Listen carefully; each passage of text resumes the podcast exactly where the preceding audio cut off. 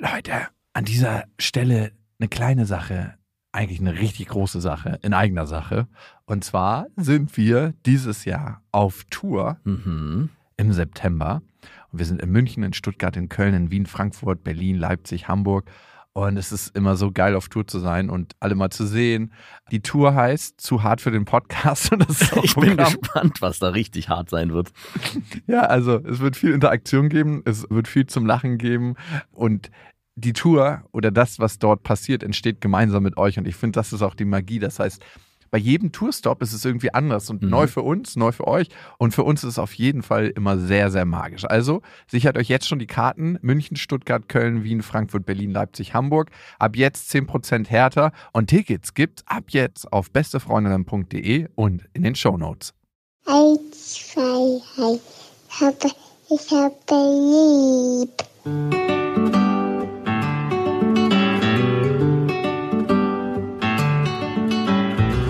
Das sind beste Vaterfreuden. Keine bösen Wörter. Die Fremde, alte Schöpfe! Setz dich bitte hin. Der langweilige Podcast übers Kinderkriegen mit Max und Jakob. Hallo und herzlich willkommen zu Beste Vaterfreuden. Hello. Und unser Thema ist heute, liebt man seine Kinder gleich? Hm, du hast doch nur eins. Hä? Oder? Aber ich habe eine Schwester, die zwei Kinder hat und ich habe einen Vater, der vier Kinder hat. Mhm. Und ich habe eine Mutter, die drei Kinder hat. Und du glaubst, du kannst hier die Transferleistung bringen. Ich habe schon alle gefragt, deswegen. Liebst du deine Kinder gleich? Hm, Ja. Wirklich? Also wenn du an der Klippe stehen würdest, ne, und deine Freundin hängt da irgendwo, das ist ja eh klar, die würde mal als erstes fallen. Da würde man so mit dem Haken, uh, sorry. Dann sind deine zwei Kinder noch und du hast nur die Zeit, einen zu retten. Das eine hängt an dem einen Felsen und das andere hängt an dem anderen Felsen. Und du weißt, dass wenn du zu dem einen Felsen hechtest, verliert das andere Kind die Kraft und du kannst das eine noch retten und umgekehrt genauso. Mhm. Welches Kind würdest du retten? Du müsstest eins retten. Oder du lässt beide sterben und ziehst deine Frau hoch und sagst, wir machen neue. Ich ziehe meine Frau hoch und mache neue. Nein. Was wäre deine Antwort? Ah, das ist so schwer und das ist unfair. Ich habe schon die Sorge, und ich glaube, da kommt am Ende irgendwie so eine auflösende Lösung von dir.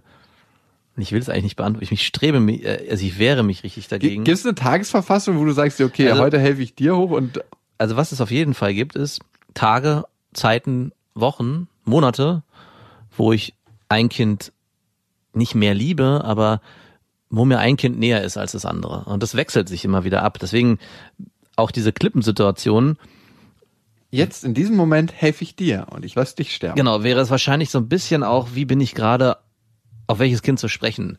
Also zurzeit ist es so, Hätte ich doch deine Schwester hochgezogen. dass es sich die Waage hält. Ja? Also der war jetzt lange Zeit Felix und dass der mir ein bisschen näher war, weil ja der, keine Ahnung, ich konnte mit dem irgendwie mehr rumtoben. Der hat mich zwar auch krass genervt, wenn er rumschreit, aber irgendwie war das mit dem alles so, ja, so niedlich. Der hat mir nicht so viel Kontra gegeben, sagen wir mal so. Marie gibt mir zurzeit mehr Kontra, fängt auch schon Diskussionen an mit mir, hat eine neue Freundin, die beide zusammen sich so ein bisschen gegen mich verschworen haben, so dass ich gesagt habe, hier wird nicht mehr geflüstert. Wer flüstert, fliegt raus, weil die sich immer irgendwie zusammentun, Sachen flüstern und danach zu mir kommen und irgendwas wollen. Aber das wandelt sich gerade wieder, weil ich gerade mit Marie an den Abenden eine lange neue Geschichte lese. Zum ersten Mal lesen wir ein Buch, was über 100 Seiten lang ist. Und da tut sich was Neues auf irgendwie. Also es ist so, die Zeit, die wir da verbringen, ist nochmal ganz anders intensiv, weil sie auch während des Vorlesens ganz viel nachfragt und ganz viel wissen will, wie das funktioniert. Die Klippenfrage ist, Mit wem habe ich heute Abend das Buch gelesen? Ja. Dem helfe ich auch. also es ist extrem schwer. Ich würde vielleicht hoffentlich rationaler denken. Nee, es geht nicht. Ich kann es nicht beantworten. Aber es ist eine interessante These, die du damit aufwirfst. Hängt also die Liebe zu einem Kind davon ab, wie viel qualitativ hochwertige Zeit wir mit diesem Kind verbringen? Das ist interessant. Also Hm, Nee, es ist für mich nicht qualitativ hochwertige Zeit, sondern es ist eher, mit wem fühle ich mich gerade emotional mehr verbunden. ah, das entsteht ja diese Verbindung durch die Zeit, die ihr verbringt. Nee, nicht unbedingt. Es hat unterschiedliche Faktoren. Also Welche es kann die, kann die Zeit sein, die man miteinander verbringt, aber es kann auch sein, dass ich das Gefühl habe, wir sind uns näher. Also, dass wir in der Interaktion miteinander ja intensiver sind, dass wir zugewandter sind. Marie war eine Zeit lang auch sehr abweisend, wollte sehr viel Mama. Papa gar nicht mehr. Gut, beide Kinder wollen mich nicht, aber das zumindest war es bei Felix noch mehr spürbar. Also es ist eher ein Gefühl, was sich ausbreitet, was nicht unbedingt mit der qualitativen Zeit zusammenhängt. Ganz im Gegenteil. Es ist sogar so gewesen, dass ich viel gearbeitet habe und trotz der Zeit, die ich mit beiden Kindern nicht verbringen konnte, wollte Felix am Abend dann zu mir und hat mit mir Kontakt aufgenommen, wogegen Marie irgendwie, keine Ahnung, am weitergespielt hat und nur gesagt hat, hallo Papa. Also es ist für mich eher eine emotionale Verknüpfung und nicht und unbedingt eine qualitative Zeit, die damit zusammenhängt. Zu wem hast du dich in der Zeit mehr verbunden gefühlt? Als Felix am Abend zu dir kam und gesagt hat, ich möchte mit dir Zeit verbringen oder das signalisiert hat und Marie gesagt hat, nö, äh, ich spiele mit meiner Freundin weiter. Schon mit Felix, aber ich war jetzt auch nicht enttäuscht, dass es Marie so gesagt hat.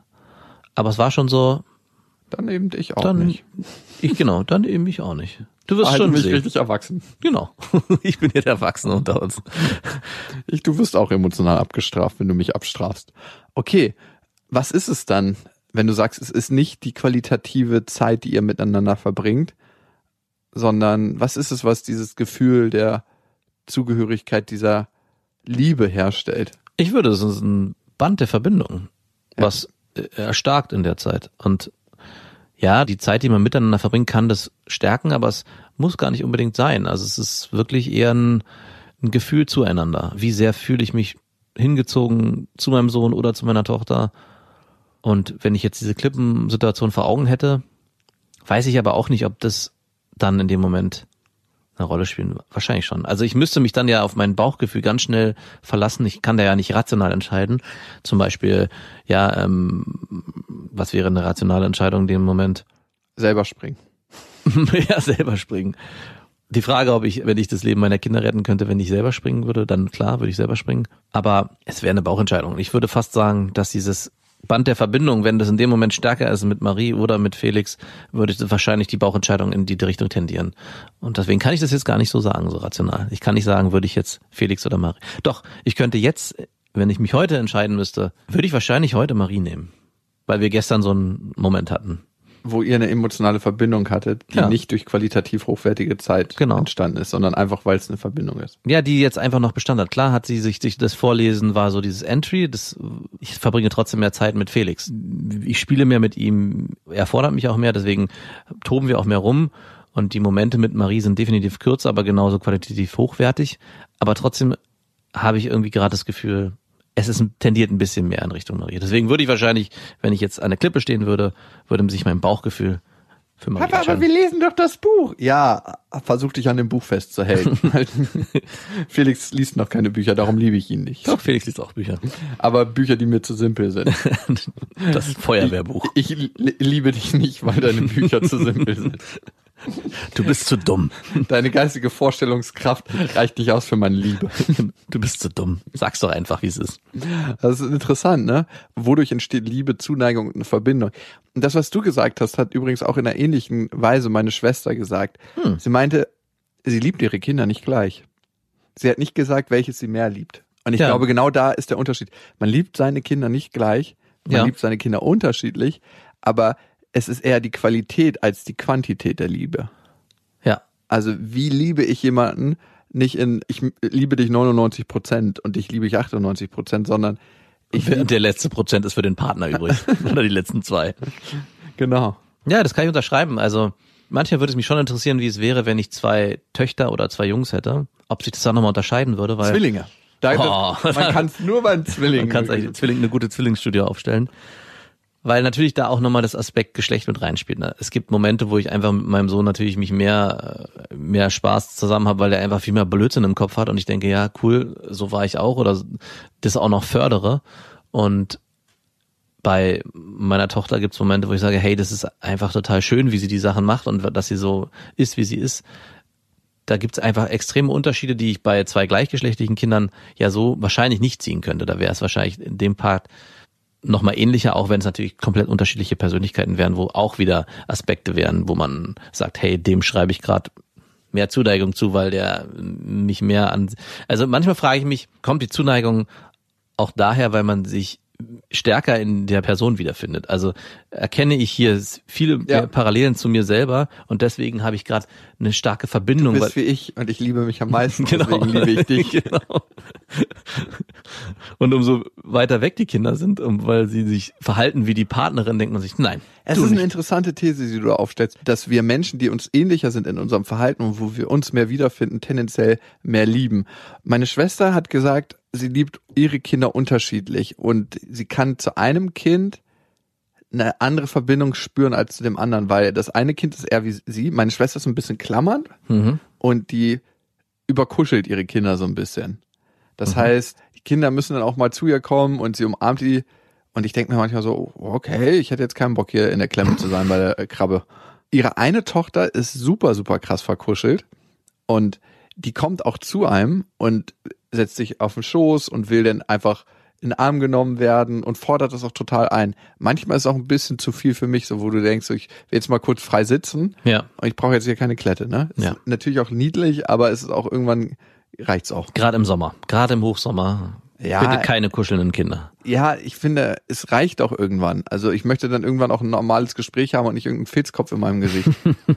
und ihre andere Tochter hat schon seitdem sie krabbeln konnte, eigentlich in der PKIP-Krabbelgruppe die Nähe zu anderen Menschen gesucht, ist dorthin gekrabbelt, war auf Entdeckungsreise und so ist es noch heute. Die kommt super, super selten an und will mal in den Arm genommen werden oder lässt sich auch in den Arm nehmen, findet sie auch schön, aber von ihr kommt nicht der Impuls. Und für meine Schwester ist es natürlich so, dass von der Tochter, wo der Impuls immer kommt, dass sie auf der körperlichen Ebene eine, eine stärkere Verbindung zu ihrem Kind spürt. Mhm. Frau Eva Rass, Frau Dr. Eva Rass würde sagen, die Kinder senden die Signale aus, nicht die Eltern. Mhm. Ja, und man muss sie aber noch richtig lesen können. Das heißt, mhm. wenn das Kind anfängt zu weinen, muss es in den Klammergriff genommen werden. genau. Das fand ich ein bisschen befremdlich und ich. Hast du es mal probiert? Ja, ich war jetzt gerade auf einem Campingtrip und meine Tochter hat ein bisschen unruhiger geschlafen wir haben draußen geschlafen. Also wir haben einmal drin im Bus geschlafen und einmal habe ich so ein Zelt, was du über die Heckklappe werfen kannst und dann mhm. ergibt sich so ein extra Raum und dann haben wir in diesem ähm, Vorzelt geschlafen und in dem Vorzelt hat sie ein bisschen unruhiger geschlafen und ist nachts zweimal aufgeschreckt und hat dann richtig angefangen zu weinen. Und dann wollte ich sie in den Arm nehmen und dann war, wurde sie noch viel zorniger. Ja. Dann wurde sie und du kannst dir vorstellen, wie laut das nachts um zwei ist auf so einem Campingplatz, der ganz gut gefüllt war. Das erreicht jedes Zelt. Mhm. Und dann habe ich mich gefragt, was ist jetzt so die richtige Methode? Dann habe ich meine Hand aufgelegt und dann wurde die Hand auch weggeschlagen. Und dann habe ich irgendwann sie einfach gelassen, habe immer wieder versucht, meine Hand aufzulegen, dass sie merkt, dass ich da bin und habe sie auch gefragt, ob sie auf den Arm genommen werden möchte oder nicht. Und als es dann das zweite Mal passiert ist, habe ich sie einfach hochgenommen, in den Arm genommen, es kam so fünf Sekunden Gegenwehr oder zehn. Dann hast du richtig gemerkt, wie ihr kleiner Körper sich entspannt hat und sich fallen gelassen hat. Und 15 Sekunden später war sie eingeschlafen. Wow. Andererseits gibt es aber auch Situationen, wo ich nicht weiß, ob sie sich beruhigen würde, wenn ich sie in den Arm nehme. Also ich habe diesen Klammergriff auch mal probiert, letztens mit Felix. Und ich habe es nicht durchgehalten. Also die Frau Dr. Eva Rass meinte ja, man muss es durchhalten, manchmal auch 20, 20 Minuten. Boah. Und ich habe dann, weiß nicht, ich habe nach einer Minute habe ich aufgegeben. Was aber erstaunlich war, nachdem ich ihn wieder losgelassen habe, hat er sich dann entspannt das ist wie ein Muskel, den man erschöpfen muss. Ne? Das ist so wie Training. Ja, aber nee, es war eben eher nicht so, sondern es war eher so, ey, endlich hast du mich losgelassen. Und das hat mich eher darin. Jetzt konnte ich das andere vergessen. Das hat mich eher bestätigt darin, dass es vielleicht doch nicht das Richtige ist, die Kinder so in diesem Bärengriff festzuklammern, bis sie dann erschlaffen. Sondern es war eher so das Gefühl, okay, der Junge will äh, seinen eigenen Raum haben und will sich freikämpfen, deswegen kämpft er sich frei. Und nachdem er sich frei gekämpft hat, hat er sich beruhigt. Also es war so, ich war so ein bisschen widersprüchlich. Ich bin da wieder ein bisschen von weg, dass das der, die richtige Methode sein soll. Wen haben deine Eltern mehr geliebt? Deinen Bruder oder dich? Mm. Also ich weiß es nicht genau. Ich glaube. Ich, ich wüsste es, ne? Ja, ich weiß es auch. Meine Mutter würde sagen, beide gleich. Stimmt nicht. Und es tut sich aber so ein bisschen immer auf, als wäre es mein Bruder. Ich glaube, bei deiner Mutter öffnet sich was sehr Spezielles. Deine Mutter hat so ein Helfersyndrom und für sie ist es einfacher, sich um ihr Sorgenkind zu kümmern. Ja. Und da kann sie das besser ausleben. Und das heißt, du spürst eine Zuneigung von deiner Mutter, eine gelebte, zu deinem Bruder, die du selber so nicht erfährst, aber weil du auch ein Typ bist, der sich von seiner Mutter nicht so helfen lässt wie dein Bruder. Du forderst es anders ein und deswegen. Nee, ich fordere das gar nicht ein. Du, genau. Ja. Du bist ja sogar eher auf Ablehnung. Also meine, äh, ein klassisches Beispiel ist, mein Bruder früher zu Besuch gekommen ist bei meinen Eltern und ich auch da war, war das erste, was er gesagt hat, hey, was gibt's zu essen? Mama, was hast du gekocht? Wie, du hast nichts gekocht? Bitte koch was. Und Mama hat sich an den Herd gestellt und was gekocht. Geil. Und wenn ich gekommen bin ähm, und es gab nichts zu essen, habe ich gesagt, nein, nein, ist gar kein Problem. Ich esse später eh noch woanders. Und habe es auch nie eingefordert. Ich habe Aber was hast du dabei gefühlt? schade, dass es nichts gibt für mich. Ich hätte mir gewünscht, dass es vielleicht schon was gäbe, ohne dass ich was sagen muss. Und das ist eine andere Form des Einforderns, eine ganz, ganz stille. In dem Moment, wo du jetzt darüber redest oder wo du mir auch in anderen äh, Situationen das ungefragt erzählt hast, forderst du es ja für dich auf einem ganz, ganz indirekten Weg ein. Die Energie ist ja da, dass du dir das gewünscht hättest. Klar, gehst du nicht zu ihr direkt hin und sagst, ich fordere das ein, aber trotzdem fordert dein System das ja für dich. Wenn das vollkommen in Reihen wäre, würden wir nicht darüber reden. Mm, Ja, aber ich war auch wirklich immer so, dass ich das nicht wollte, aber aus einer anderen Motivation Weil du heraus. nicht wolltest, dass deine Mutter sich anstrengen Eh, muss. genau. Für dich. Naja, Ich das bin es nicht wert, dass sich jemand anstrengt für Doch, mich. aber ich wollte nicht, dass sie sich überlastet. Weil sie war ja immer so angestrengt. Manche Leute finden ihre Entspannung in der Anspannung. Und deine Mutter ist so ein Typ. Die muss richtig. Das habe ich auch wirklich bei meiner Ex-Freundin festgestellt. Bei ihr gibt's wenig so Mittelgeschichten. Ich habe ein paar Bereiche entdeckt, wo sie einfach agieren muss und sich selber total verausgaben muss. Sonst prokrastiniert sie und da lasse ich sie einfach. Ich unterstütze sie nicht mehr bei manchen Punkten, weil ich weiß, dass es ihr Aufgabenfeld, da muss sie einfach agieren und das bringt nichts, wenn ich ihr dazu arbeite, weil dann verfällt sie in so ein Stadion der gelernten Hilflosigkeit. Uh, schön. Und ich glaube, genau das hat deine Mutter auch, dass sie eigentlich das braucht, gefordert zu werden. Und Mama, ich brauche dich jetzt hier. Ich mache jetzt den Umzug. Oder Mama, pass bitte auf die Kinder auf. Ja. Mama, kannst du bitte? Ich glaube noch nicht mal, dass sie das Fragen braucht. Dein Bruder hat eine sehr lustige, direkte Art entwickelt, die er leider auch bei anderen Menschen anwendet. Bei mir fruchtet die zum Beispiel gar nicht. Also dieses, so, wir machen das jetzt. Äh, ja, viel Spaß dabei. Also ich Ja. bleib dann hier. Stimmt. Fruchtet bei mir auch nicht. Also du hast ja auch eine Abwehrhaltung gegen entwickelt. Eine ganz merkwürdige. Es ist lustig. Und ich glaube, deine Mutter hat den Eindruck, dass sie dir nicht so viel helfen muss wie deinem Bruder. Ja. Und in diesem Helfen findet sie eine emotionale Beziehung und eine Verbindung. Aber regt sich dann andererseits bei mir dann wieder drüber auf, dass sie helfen musste. Ja. Das hat eine ganz, ganz und perfide du bist der Dynamik. Mülleimer. Du kannst äh, Genau. das gut nehmen. Ich bin- Klappe auf, das Müll rein, Max zu. hat eine sehr perfide Dynamik eingenommen, stimmt schon. Wen liebt dein Vater mehr? Dein Bruder oder dich? Ich glaube, der liebt uns beide gleich. Da gibt's glaube Der liebt keinen von beiden. oder so. Nee, ich glaube, da gibt's keinen Unterschied. Tendenziell vielleicht sogar eher mich. Na, glaube ich nicht. Ich weiß es nicht. Also bei meinem Vater ist es ganz schwer zu sagen. Auch da ist es so wie bei allen Männern sich selbst. Und dann kommen die Kinder. Würdest du sagen, du kommst vor deiner Tochter oder kommst du zuerst? Also dieses Klippenbeispiel. Würdest du, Ich würde erst springen. Definitiv. Meine Mutter und wenn alle an der Klippe hängt und da kommt jemand und würde euch retten, würdest du sagen, rette erst meine Kinder oder rette erst mich? Rette erst mich, damit ich auch dabei helfen kann, meine Kinder zu retten. Aber dann ist es zu spät. Mach schnell. schnell, schnell, schnell. Irgendwie wird es schon klappen. Ach verdammt. Du hast das versaut. Ich hätte, wenn du nicht diese Frage gestellt hättest, sondern mich gleich gerettet. Nee, ich würde tatsächlich erst, glaube ich, meine Tochter retten lassen. Ein guter Kumpel hat mir letztens erzählt, als ich mit ihm und meiner Tochter unterwegs war, dass er manchmal den Eindruck hat, dass ich zu bedürfnisorientiert bin, dass ich ein zu krasser Mini-Punani-Knecht bin meiner Tochter. Ja, Und er hat in manchen Punkten, glaube ich, recht, weil sie ist jetzt schon so, dass sie sagt, nee, ich will es nicht. Und ich so, du brauchst das auch nicht. Anstatt, nee, wir fahren jetzt hin. Also gibt's gar keine Diskussion. Ach, bist du schon der kleine Knecht deiner Tochter? Ah, ich entwickle mich langsam dahin. Das Also- ist der erste Step. Ja. Weil ich den Stress in der Situation nicht will, bin ich manchmal dann so, ja, okay, machen wir. Das gibt's auch so oft jetzt bei meinem Sohn, dass ich mich dafür entscheide, nachzugeben, weil ich auf den Stress keinen Bock habe. Es ist manchmal so, dass er wie so eine tickende Zeitbombe ist. Und wenn er diese tickende Zeitbombe ist, versuche ich alles dafür zu tun, dass diese Bombe nicht explodiert. Also wenn er dann sagt, er, nee, ich möchte das nicht, dann suche ich auf dem Tisch, was er jetzt genau meint und versuche ihm alles hinzureichen, damit er dann wieder zufriedengestellt ist, damit nicht die Bombe gleich hochgeht. Und da frage ich mich auch, wäre es nicht besser, aber auch diesen Weg bin ich schon aufgegangen, einfach im Widerstand zu bleiben und zu sagen, hey, du Pech gehabt, dann gibt's es jetzt halt nicht und dann musst du damit klarkommen. My way or the highway. Und dann heulst du halt jetzt hier eine halbe Stunde. Aber auch diesen Weg bin ich schon so oft gegangen. Auch, und der hat auch nicht zu so einem Ergebnis geführt. Ich wünsche mir so sehr, dass er irgendwann langsam in so ein Alter kommt, wo er die Sachen besser versteht und versteht, dass mit Widerstand man nicht alles erreichen kann. Und ich denke, bei deiner Tochter ist es wahrscheinlich ähnlich, ne, dass du auch dir langsam wünscht, hey, die Situation ist jetzt so, wie sie ist und wir können sie auch nicht mit Heulen und Jammern und Flennen lösen. Ja. Also ich bin auch in manchen Punkten da, aber in anderen Punkten knicke ich ein wie ein Strohhalm aus Stroh. Liebt mein Vater uns als Kinder gleich? Das ist, finde ich, auch eine interessante Frage. Immer dann, wenn du dich emotional auseinandersetzt, baust du in irgendeiner Form eine Beziehung auf. Mhm. Im Negativen wie im Positiven. Und auch die negative Auseinandersetzung oder das, was wir als negativ empfinden, kann trotzdem Liebe aufbauen. Ich glaube nicht immer nur, dass es die positive Auseinandersetzung ist. Ich nenne dir ein Beispiel. Mein Vater hat, würde ich sagen, mit meiner Schwester, mit einer meiner Schwestern mehr Auseinandersetzung als mit mir. Und trotzdem hat er auf einer Ebene eine Verbindung mit ihr, die wir nicht haben.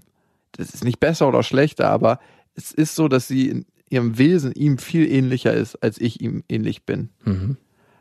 Bei meinem Vater und mir ist es zum Beispiel so, dass er, glaube ich, mich sehr schätzt und auch liebt, keine Frage, für das, was ich geschaffen und erschaffen habe. Das ist eine Ebene, die entstanden ist, auf der, oh, ist das hässlich. Also er liebt mich auch, keine Es kommt Frage. alles wieder zurück, wie damals. Du hast für deine Schulnote einen 5-Euro-Schein bekommen und jetzt bekommst du Anerkennung für das, was du geleistet hast. Ganz genau. Der Kreis zieht sich wieder zusammen. Mussten deine Schwestern Leistung bringen und wurden dafür geliebt oder wurden sie einfach nur geliebt? Die waren nicht so zielstrebig wie ich, nie. Also in den Punkten. Guck mal, ich war schon immer so, dass ich, Ihr braucht euch gar nicht anstrengen. Es hat eh keinen Sinn. seid einfach wie ihr seid. das reicht. Hier, du hast ein Zeugnis mitgebracht. Bitteschön, hier ist dein Geld. Es reicht, dass du ein Zeugnis mitgebracht hast. Euch ist Platz zwei und drei sicher. Wir haben zweimal den zweiten Platz zu vergeben. Hier eine Teilnahmeurkunde auch für dich. Aber wenn du jemanden hast, dem du im Wesen ähnlicher bist, Ja, kannst du auch eine engere Verbindung, glaube ich, zu dem aufbauen. ja. Und meine Schwester ist meinem Vater im Wesen ähnlicher, obwohl wir uns in geschäftlichen Sachen ähnlicher sind und in dem, in der Art der Zielstrebigkeit, in der Art, wie wir die Welt manchmal auseinandernehmen und bewerten. Schwer zu sagen, ganz, ganz schwer zu sagen. Also er liebt auch auf jeden Fall seine Kinder unterschiedlich, das weiß ich. Mhm. Er hat für meine Schwester zum Beispiel mehr Verständnis. Ja, sie kann nicht anders, weil. Und dann ich, Halt's Maul. Alle können immer anders und auch nicht anders. Das ist ja bei der, Er kann doch nichts dafür. Er ist doch wie er ist. Ja, genau. das ist scheiße, wie er ist. Also so, er nimmt meine Schwester mehr in Schutz, weil sie so gefangen ist in ihren Mustern. Dadurch begegnet er ihr aber auch nicht auf Augenhöhe. Nee, natürlich nicht. Also, Das macht mich schon hier zornig. Also das ist eigentlich so unfair auch den Menschen total. gegenüber. Ja, vor allem der Person gegenüber. Total. Also für dich ist es ja nochmal ein Nebenschauplatz, wo du sagst, er ist auch unfair mir gegenüber. Aber eigentlich ist es für sie viel, viel unfairer. Wir können meine Schwester da nicht ernst nehmen, weil sie da einen blinden Fleck hat oder ein Handicap oder ja. Also das geht für mich gar nicht. Also das ist eine ähnliche Thematik, die ich ja auch mit meiner Mutter oft hatte, mit, bezogen auf meinen Bruder, wenn sie mit mir rumdiskutiert hat, ja, nee, wir müssen da Rücksicht nehmen. Ich so, nein, wir müssen da keine Rücksicht nehmen. Alle sind hier erwachsen und jeder ist für sein eigenes Schicksal verantwortlich. Und am Ende, wenn er sich soll bei allen gleich scheiße sein. Genau, und wenn er sich's verbaut, dann ist es ihr Problem. Und dann kann man ihr natürlich äh, beratend zur Seite stehen, aber wir können nicht immer alle auffangen. Ein bisschen hört sich das so auch so an bei dir mit deiner Schwester. Voll. Also die ist auf jeden Fall unser Sorgenkind. Unversorgen. Leider nie wirklich Sorgenkind, aber Aber das ist ein guter Punkt nochmal. Ich frage mich halt auch, wie das dann irgendwann werden wird bei den eigenen Kindern. Jetzt habe ich heute Morgen mit meiner Tochter am Frühstückstisch gesessen. Wir haben so darüber geredet, wie alt sie ist und sie hat gesagt, ja, die ist jetzt fünf Jahre alt. Dann meinte ich, ja, Marie, noch circa 20 Jahre und dann wohnst du nicht mehr hier. Dann ziehst du aus und dann lässt du Papa allein. Hab dann so getan, als würde ich heulen. Und sie hat mich dann ganz perplex angeguckt und meinte so, hä, wieso muss ich denn ausziehen? Und dann meinte ich, ja, die Eltern ziehen die Kinder groß und irgendwann werden die Kinder erwachsen, ziehen aus und sind für sich selbst verantwortlich. An dem Punkt dachte ich auch, schaffe ich das? Und es wäre ja auch nur vernünftig, irgendwann halt aus diesem Modus rauszukommen, hey, das sind meine Kinder, ich will alles für die tun, ich will die unterstützen, so gut es geht, aber ich will sie eben auch nicht bevormunden und ihnen die Möglichkeiten zur Selbstentwicklung wegnehmen, indem ich sie immer weich fallen lasse. Also es wird irgendwann auch der Punkt kommen für mich oder für, und für dich natürlich auch, dass man die Kinder auch scheitern lassen muss, damit sie aus ihren eigenen Fehlern lernen können. Und da, glaube ich, ist es extrem schwer als Eltern, sich hinzustellen und zu sagen, hey, ich akzeptiere das. Ja, im Alltag oder auch beruflich irgendwie Schritte geht, die ich nicht unbedingt unterstütze, aber sie muss diese Fehler machen und muss aus diesen Fehlern lernen, um irgendwann auch auf eigenen Beinen stehen zu können. Und ich tue ihr eigentlich nichts Gutes oder beiden Kindern, wenn ich sie immer nur auffange, abfedere und versuche als Eltern die, aus dieser Rolle nicht rauszukommen, der Beschützer zu sein. Ich glaube, es ist auch Liebe zu einem Menschen, wenn wir diesem Menschen authentisch begegnen und nicht sagen, hey, dich behandle ich wie ein rohes Ei, weil du deine Muster hast und nicht aus seinen Mustern kannst. Hm. Damit bestätigt man nämlich, dass ein Mensch nicht aus seinen Mustern kann. Ja. Nur wenn man diesem Menschen immer wieder mit einem authentischen Verhalten begegnet, kann man ihm auch helfen, aus den eigenen Verhaltensmustern rauszukommen und nicht sagen, oh Gott, der ist halt so, wie er ist. Und das müssen wir jetzt alle akzeptieren. Wir müssen akzeptieren, wie jemand anderes ist. Das heißt aber nicht, dass wir unsere Art, darauf zu reagieren, wenn es was in uns auslöst, immer verändern müssen. Hm, ja. Interessant. Und genau das führt auch immer mal wieder zu Konflikten. Also lieben wir unsere Kinder gleich? Ich kann es noch nicht sagen. Ich bin mega gespannt, wenn ich ein zweites Kind bekomme. Ich und glaub, ein drittes und ein viertes von wie viel von wie viel unterschiedlichen Frauen sollen deine Kinder irgendwann mal abstammen? Ich hatte früher immer, es gab so eine große Plakatwerbung von einem Kleidungshersteller mit einem grünen Label und ich hatte immer diese Vision, dieses Plakat zu erstellen mit meinen eigenen Kindern. Mhm. Also so Kontinentkinder. We are the world. We are the children. We have one dad that unites us with his sperm. Und dann kommt so das Kleinste. Na, na, na, na, na. Alle haben so Spermienmikrofone. Super. Ich bin letztens auch bei mir zu Hause mit mehreren Kindern aus der Nachbarschaft und meinen eigenen Kindern habe ich eine Fahrradtour gemacht. Wir waren irgendwie sechs Kinder und ich alleine. Und irgendwann hat mich ein Typ angesprochen, meinte, ah, wow, das sind aber viele Kinder. Und ich meinte, ja, aber die sind nicht alle von einer Frau. Womit du recht hattest. Gerade bei den Gleichaltrigen ist das immer schwierig. Darum wechsle ich in meiner polyamoren Beziehung von Family zu Family. Aber ich bin nur der Erzeuger. genau. Also vielleicht nochmal als kleines Fazit unten drunter. Nein, man liebt, glaube ich, seine Kinder nicht gleich. Aber es ist nicht die Quantität, sondern die Qualität. Und die muss nicht besser oder schlechter sein, aber sie ist halt anders. Ja, und die Situation und es gibt, und es kann Tagesform oder Wochenform es. Es gibt situative sein. Unterschiede in der Auf Liebe. Jeden Fall. Gerade liebe ich dich nicht. Liebst du mich? Im Moment liebe ich dich nicht. Nicht so viel wie dein Geschwisterkind. Weil ich heute ein sehr, sehr bereicherndes Buch mit deinem Geschwisterkind lesen konnte, mit dir, dummes Kind, nicht. Ich habe übrigens gestern eine krasse emotionale Erfahrung gehabt mit einem Typen, der unschuldig im Knast saß. Der soll den Lover von seiner Ex-Frau umgebracht haben mit drei Messerstichen. Mhm. Und dafür kam er ins Gefängnis. Erst in Untersuchungshaft, mhm. dann wurde er verurteilt, mhm. hat lebenslang gekriegt. Mhm. Also 18 bis 20 Jahre sind immer so die Haftstrafen, wenn du lebenslang kriegst, meinte er zumindest zu mir. Und er hat mir so erzählt, wie er immer nach der Arbeit in dem Sommer halt mit seinen Töchtern, der hat drei Töchter, eine war zwei, eine war vier und eine war zu dem Zeitpunkt sechs, baden gegangen ist. Und die haben eigentlich nichts anderes gemacht, als wenn er von der Arbeit gekommen ist. In diesem heißen Sommer hat er sie immer geschnappt und die sind sofort baden gegangen. Und er hat unglaublich viel Zeit mit seinen Kindern verbracht. Und es war so die schönste Zeit, an die er denken kann. Und dann wurde er verurteilt. Und von da an hat er seine Kinder alle sechs Monate hinter Gittern gesehen. Die haben ihn auch besucht. Alle sechs bis zwölf Monate. Also er hat die Kinder mhm. super, super selten gesehen. Er meinte, der Abstand zwischen ihnen und seinen Kindern ist halt gewachsen und gewachsen. Die kamen dann in eine Pflegefamilie, weil die Mutter sich nicht ums Sorgerecht gekümmert hat. Hat sie sich dann um die Kinder gekümmert? Anscheinend nicht. Mm, das war eher so seine Aufgabe. Krass. Und dann wurde der Fall wieder aufgenommen und man hat herausgefunden, dass die DNA-Spuren nicht zu sein gematcht haben. Hm. Ein klassischer Fall von fortschrittlicher Kriminal. Nee, die DNA-Spuren laut seiner Aussage wurden zu dem Zeitpunkt, als der Fall ins Gericht ging, nicht alle ausgewertet. Ah, okay. Das heißt, man hätte das eigentlich schon früher rausfinden können. Das Krasse ist, er saß über vier Jahre unschuldig im Gefängnis, 1800 Tage. Und das Geld, was er als Entschädigung bekommen hat, musste er für seinen Anwalt ausgeben, hat er in seinen Anwalt investiert, um aus dem Knast wieder rauszukommen. ist das krass? Und dann hat er nach dem Gefängnis seine Kinder in der Pflegefamilie besucht. Ja stand ohne Job da, mit dem riesen Loch in der Vita, mit ich war im Gefängnis unschuldig, wie jeder andere auch im Gefängnis Natürlich. unschuldig sitzt. Damit kriegt man einen problemlosen Job.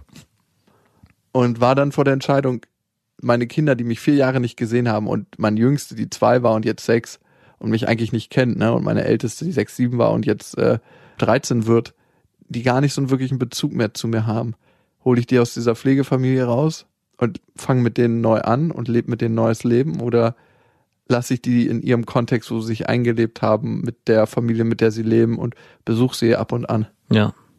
Für was hat er sich entschieden? der musste krass anfangen zu weinen. Und du hast total gemerkt, wie es die schwierigste Entscheidung seines Lebens war. Das glaube ich. Ich merke erst seitdem, wie nahe mir so eine Entscheidung gehen, wenn sie jemand anders für sich fällen muss, ne? Hm. Und er hat gesagt, er hatte den Eindruck, dass er sich für seine Kinder entschieden hat und hat sie da gelassen in der Pflegefamilie. Krass. Das Beste für die Kinder auch in der Trennung. Hat er sich da gewünscht. Also er hat sich ja, ist ja eine extrem selbstlose Entscheidung am Ende zu sagen, okay, eigentlich sind es meine Kinder und ich will sie unbedingt bei Sind mir haben. meine Kinder? Ja, es sind meine Kinder, das steht außer Frage. Aber dann zu entscheiden, hey, aber das Beste für die Kinder ist nicht, dass sie bei mir weiter aufwachsen, sondern in dem Familiensystem, in dem sie groß geworden sind. Und das ist halt in dem Fall dann die Pflegefamilie. Aber Krass. crazy, ne? Wenn du vor so einer Entscheidung stehst Ja. in deinem Leben. Und ich konnte das, obwohl ich es nicht selber erlebt habe, krass mitfühlen. Ja. Ich dachte, wenn dir so eine Ungerechtigkeit widerfährt, du verlierst nicht nur dein altes Leben. Als erstes hat er seine Frau verloren in dem Betrug, ne? Die hat ihn betrogen und klar, da muss man immer sehen, da sind auch oftmals zwei Menschen dran beteiligt, wenn Ja. sie eine Beziehung nicht pflegen. Dann hat er seine Freiheit verloren, indem er im Gefängnis saß. Und am Ende hat er durch den Freiheitsverlust auch ein Stück weit die Beziehung zu seinen Kindern verloren. Hm. Ich frage mich, ob man, wenn man sowas erlebt hat, da wieder vollkommen von sich erholt. Ich glaube nicht. Und was möchte einem das Leben für eine Message Ja. mitgeben? Hey, ich kann dir alles nehmen und dann wieder alles geben. Es ist alles nur geborgt. Es ist alles nur auf Zeit. Genieß ja nicht so richtig. Oder nichts. genieß es total, weil es könnte alles im nächsten Moment wieder weg sein. Und dann nochmal wieder weg sein. Du Und hast nochmal. Wie du, ich habe dir doch gesagt, du sollst es genießen, weil ich nehme es jetzt schon wieder weg. Da, wo er es kommt, geht's auch wieder hin. Und manchmal nimmt es jemand anderes. Aber ich dachte mir, alter Schwede, ich wüsste nicht, wie ich damit umgehen würde. Ich auch nicht. Also wäre auch so mit das Schlimmste, wenn man seine Kinder verliert. Ja, das geht ja eigentlich genau in die gleiche Richtung, wie wenn die Kinder vor einem sterben würden. Also dieses Gefühl, was sich da breit macht, die Kinder an eine Pflegefamilie oder an, aufgrund eines dummen Umstands, weil das Rechtssystem nicht richtig gegriffen hat, seine Kinder emotional zu verlieren, ist wahrscheinlich am Ende ein ähnliches Gefühl, wie als wären die Kinder gestorben.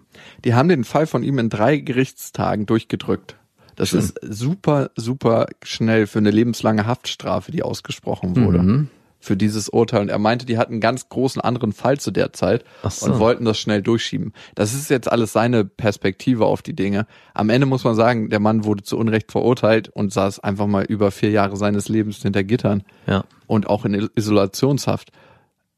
Ich würde gerne noch eine Hörermail beantworten. Und zwar habt ihr uns geschrieben an beste.bestefreundin.de. Wir haben noch keine eigene Mailadresse eingerichtet. Nein, wollen wir auch gar nicht. Genau. Ihr könnt das ganz leicht umgehen, indem ihr einfach Vaterfreundin in den Betreff schreibt oder beste Vaterfreundin wissen wir, aha, das ist für diesen Podcast bestimmt. Es hat uns geschrieben die Maya. Aufgrund meines Alters von fast 22 Jahren und momentan fehlenden Kinderwunsch habe ich bisher nie beste Vaterfreuden gehört, aber aus Interesse an eurem Alltag nun doch bei Folge 1 angefangen und bin beim aktuellen Stand. Was soll ich sagen? Andere Themen, vertraute Atmosphäre und hui, ich habe die Hörzeit in euch investiert. Nun zu dem, warum ich euch eigentlich schreibe. In vielen Folgen thematisiert ihr immer wieder, dass sich mit zunehmendem Alter eure Töchter immer weiter von euch entfernen und ihr euch fragt, ob die Zuneigung der ersten Jahre in späteren Phasen wiederkommt. Dabei hat Jakob einmal im Scherz gesagt, mit 21 und ich musste laut lachen, weil es bei mir tatsächlich so in der Art war. Mein Vater ist selbstständig und war unter der Woche, wenn nur spät abends zu Hause. Dafür wurde dann immer am Wochenende aber auch ein richtiger Familienausflug unternommen. Trotzdem war mein Vater dadurch natürlich etwas weniger präsent. Auch wenn wir viele gemeinsame Interessen haben und ich mir seine Liebe immer sicher war, hat eben das letzte Stück enge Verbindung noch gefehlt. Als ich mit meinem Ausflug fertig war, habe ich zur Überbrückung erstmal ein bisschen bei meinem Vater gearbeitet. Dadurch ist mir klar geworden, wie viel mein Vater an Freizeit für uns geopfert hat und auch wie anstrengend die Verantwortung der Selbstständigkeit ist. Mhm. Ich habe meinem Vater nie bewusst vorgeworfen, dass er weniger anwesend war als meine Mutter, aber kann aus heutiger Sicht so vieles besser nachvollziehen. Dadurch, dass wir durch die Arbeit mehr Zeit miteinander verbracht haben, habe ich auch einen ganz anderen Bezug zu meinem Vater gefunden. Wir verstehen uns besser denn je und aus meiner Überbrückungsphase sind nun mehr als zwei Jahre geworden. Es ist auch sehr interessant, die Dinge aus seiner Sicht zu sehen. So war unsere Mutter meiner Schwester und mir gegenüber beispielsweise schon immer sehr manipulativ und das auch in Hinsicht auf meinen Vater. Aber das ist nochmal eine ganz andere Baustelle. Oh, das ist nicht schön. Das ist nämlich eine Sache, die ich auch lange erlebt habe bei meinen Eltern, dass mein Vater im Hintergrund immer von meiner Mutter, ja, nicht schlecht gemacht wurde, aber es gab schon die Situation, dass wir, ja doch, er wurde schlecht gemacht. Und ich hatte ein bisschen Sorge dadurch, dass ich jetzt auch in der Situation bin, dass ich mehr arbeite als meine Freundin und sie die, den Bärenanteil der Kindererziehung übernimmt, dass sie auch anfängt, darüber, naja, schlecht zu reden im Hintergrund. Aber es ist genau das Gegenteil passiert. Eigentlich werde ich eher im Hintergrund hochgelobt und äh, Papas arbeiten. Das ist auch erstaunlich, wenn ich zum Beispiel Homeoffice mache. Nur wenn ich in mein Büro nur reingehe, kommt Felix und sagt, Papa arbeiten und zieht von sich auch schon die Tür zu, von außen. Ich so, nein, ich muss nicht. Doch, doch, Papa arbeiten. Wollen dich hier nicht mehr im Haus sehen. Ich finde die Art und Weise, wie wir über unsere Partner oder unsere ehemaligen Partner reden, unseren Kindern gegenüber, total wichtig. Ja. Also wie positiv oder negativ sind wir denen gegenüber. Habe das ja immer noch, dass ich Gespräche mit meiner Mutter oder mit meinem Vater heute über meine Mutter oder über meinen Vater vice versa habe. Ja. Und es hat für mich immer eine negative Einfärbung, wenn derjenige schlecht über den anderen redet. Aber nicht für den anderen, sondern der, der das tut. Sondern der, der das tut, genau. Das ist ganz krass. Und Lara, sehr schön für dich, dass du in beide Welten abtauchen kannst. Ich glaube, genau das ist es im Leben. In dem Moment, wo wir in die Welt eines anderen Menschen abtauchen, entwickeln wir ein größeres Verständnis und können mehr aus seiner Sicht die Welt sehen. Manchmal haben wir das Gefühl, dass der andere es schlecht meint oder nicht gut meint, einzig aus dem Grund, dass wir die Welt nicht verstehen von dem anderen. Also ich finde, am meisten fällt es auf heutzutage in der Art und Weise, wie Filme gemacht sind.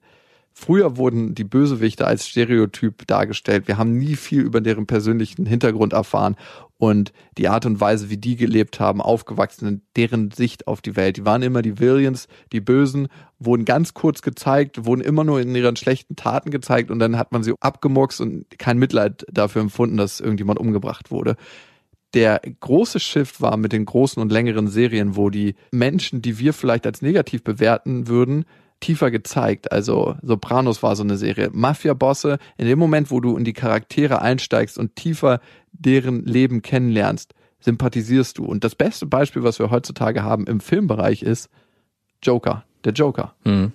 In dem Moment, wo du in die Psyche des Menschen absteigst und ihn tiefer und tiefer verstehen lernst, empfinden wir Mitgefühl. Und darum wurde es früher nicht gemacht und heute wird das gemacht und die Entscheidung fällt uns dann nicht mehr so leicht dieses Schwarz-Weiß, ist jemand schlecht oder gut.